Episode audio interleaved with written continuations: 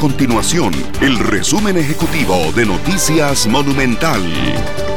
Hola, mi nombre es Fernando Muñoz y estas son las informaciones más importantes del día en Noticias Monumental. El Ministerio de Salud confirmó 3.459 casos de COVID-19 en Costa Rica, cifra que representa un aumento histórico de 190 casos en las últimas 24 horas.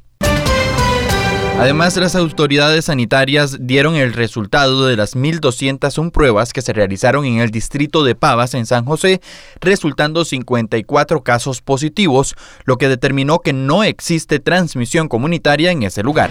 Estas y otras informaciones las puede encontrar en nuestro sitio web www.monumental.co.cr. Nuestro compromiso es mantener a Costa Rica informada. Esto fue el resumen ejecutivo de Noticias Monumental.